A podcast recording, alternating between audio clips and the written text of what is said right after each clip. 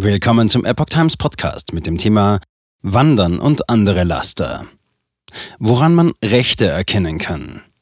Eine Satire von Patrick Reitler vom 2. Februar 2023. Gehen Sie gerne mit Freunden wandern? Verzichten Sie auf Selbstbefriedigung? Haben Sie Ihre kleinen Kinder gut erzogen? Zählen Sie sich zur Mitte der Gesellschaft? Dann machen sie sich schon verdächtig, wenn es nach der Amadeo Antonio Stiftung, der Zeit und der Apothekenzeitung Baby und Familie geht. Was zeichnet einen Menschen eigentlich als rechts aus? Der Kabarettist Nikolai Binner hat sich dem Thema auf seinem YouTube-Kanal angenommen und einige ältere Beispiele zutage gefördert für das, was manche Medienvertreter als Warnsignal betrachten.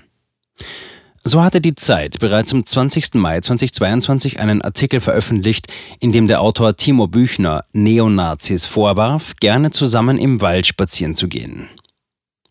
Wandern hat in der extremen Rechten eine lange Tradition. Büchners Kritik richtete sich gegen die vermeintlichen Motive der Wanderer. Diese huldigten nämlich einem bizarren Ahnenkult, ließ Büchner seine Leser gleich im Vorspann wissen.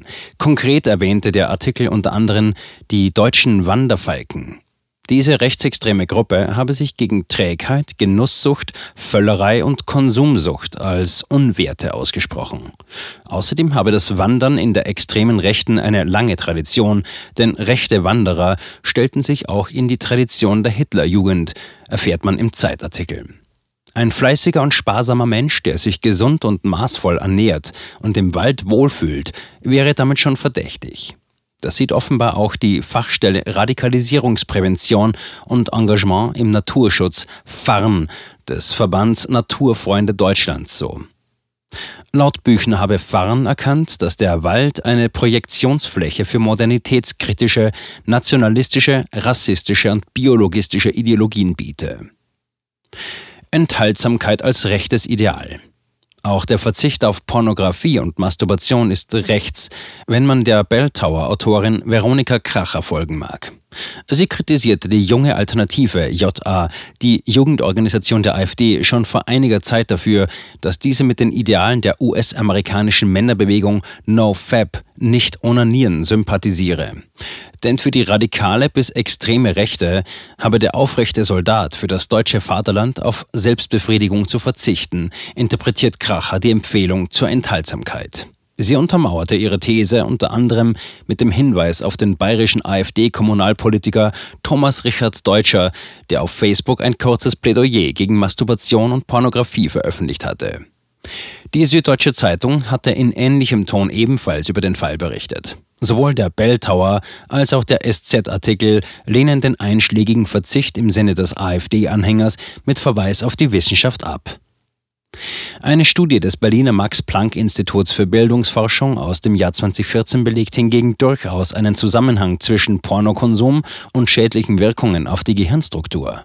Die junge Alternative wird inzwischen vom Verfassungsschutz als Verdachtsfall eingestuft. Der Comedian Nikolai Binner äußerte sich hierzu in einem Video auf YouTube. Der Kindergarten als Hort des Bösen. Bei Bell Tower handelt es sich übrigens um eine Publikationsplattform der mit Steuergeldern geförderten Amadeo Antonio Stiftung AAS. Deren Fachstelle Gender und Rechtsextremismus hatte schon im Herbst 2018 eine 60-seitige Broschüre mit dem Titel Ene Mene Mu und raus bist du herausgebracht, in der von rechtspopulistischen Äußerungen von Eltern oder ErzieherInnen in Kindertagesstätten gewarnt wurde. Das hatte der Amadeo Antonio Stiftung den Vorwurf eingebracht, Mädchen mit Zöpfen als potenziell völkisch bezeichnet zu haben. Doch die Stiftung wehrte sich. Nirgendwo werden Mädchen mit Zöpfen unter generellen Rechtsextremismusverdacht gestellt. Also keine Sorge, sie dürfen ihren Töchtern und Söhnen auch weiterhin Zöpfe flechten und Kleider anziehen, stellte die AAS doppeldeutig gönnerhaft klar. Kinder als Geheimnis und Codeträger. Einen ähnlichen Ansatz hatte bereits die Apothekerzeitung Baby und Familie 2016 verfolgt, um ganz im Sinne der AAS auf die Gefahr von rechts in Kitas hinzuweisen. Damals gab die Erziehungswissenschaftlerin Dr. Heike Radwan, Leiterin der bereits erwähnten AAS-Fachstelle Gender und Rechtsextremismus, dem Baby und Familie Blatt den Tipp, darauf zu achten, ob Kinder sehr still oder sehr gehorsam sind. Denn Kinder, rechte Eltern, seien meist von klein auf daran gewöhnt, ihr Familienleben und ihren Alltag geheim zu halten. Die Berliner Diplom-Sozialarbeiterin Eva Brausner riet im selben Artikel darauf zu achten, ob Kinder vielleicht bestimmte Kleidermarken trügen, die Rechten als Zeichen dienen. Sie empfahl in Baby und Familie, das Fehlen amerikanischer Schriftzüge auf der Kleidung kleiner Jungen oder akkurat geflochtene Zöpfe und lange Röcke bei Mädchen als mögliches Warnsignal wahrzunehmen. Obacht bei engagierten Eltern.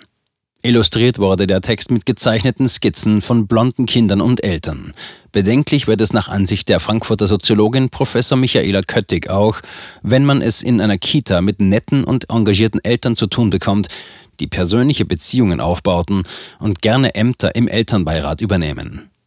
Im schlimmsten Fall würden solche Eltern Unterstützung bekommen und nicht mehr ausgegrenzt werden, selbst wenn sie irgendwann ihre Gesinnung zum Ausdruck brächten, fürchtet wiederum Eva Prausner. Rechtssein hat viele Formen. Das wird gleich zu Beginn des Baby- und Familieartikels klargestellt. Die Abgrenzung, was extrem ist und was nicht, ist schwierig. Tatsache ist, dass diese Gesinnung in der Mitte der Gesellschaft ihren Ursprung hat, warnt Soziologin Köttig, und die treffe man eben auch auf dem Spielplatz oder in der Kita. Wenn Rechte Fitnessstudios unterwandern. Doch zurück zu rechten Männern. Um solche könnte es sich nach den Recherchen von Nikolai Binder potenziell auch dann handeln, wenn sie körperliche Fitness in Studios oder beim Kampfsport anstrebten. Davor nämlich hatte der amerikanische Sender MSNBC am 22. März 2022 in einem Artikel über Telegram-Chatgruppen Pandemic Fitness Trends have gone extreme, literally gewarnt.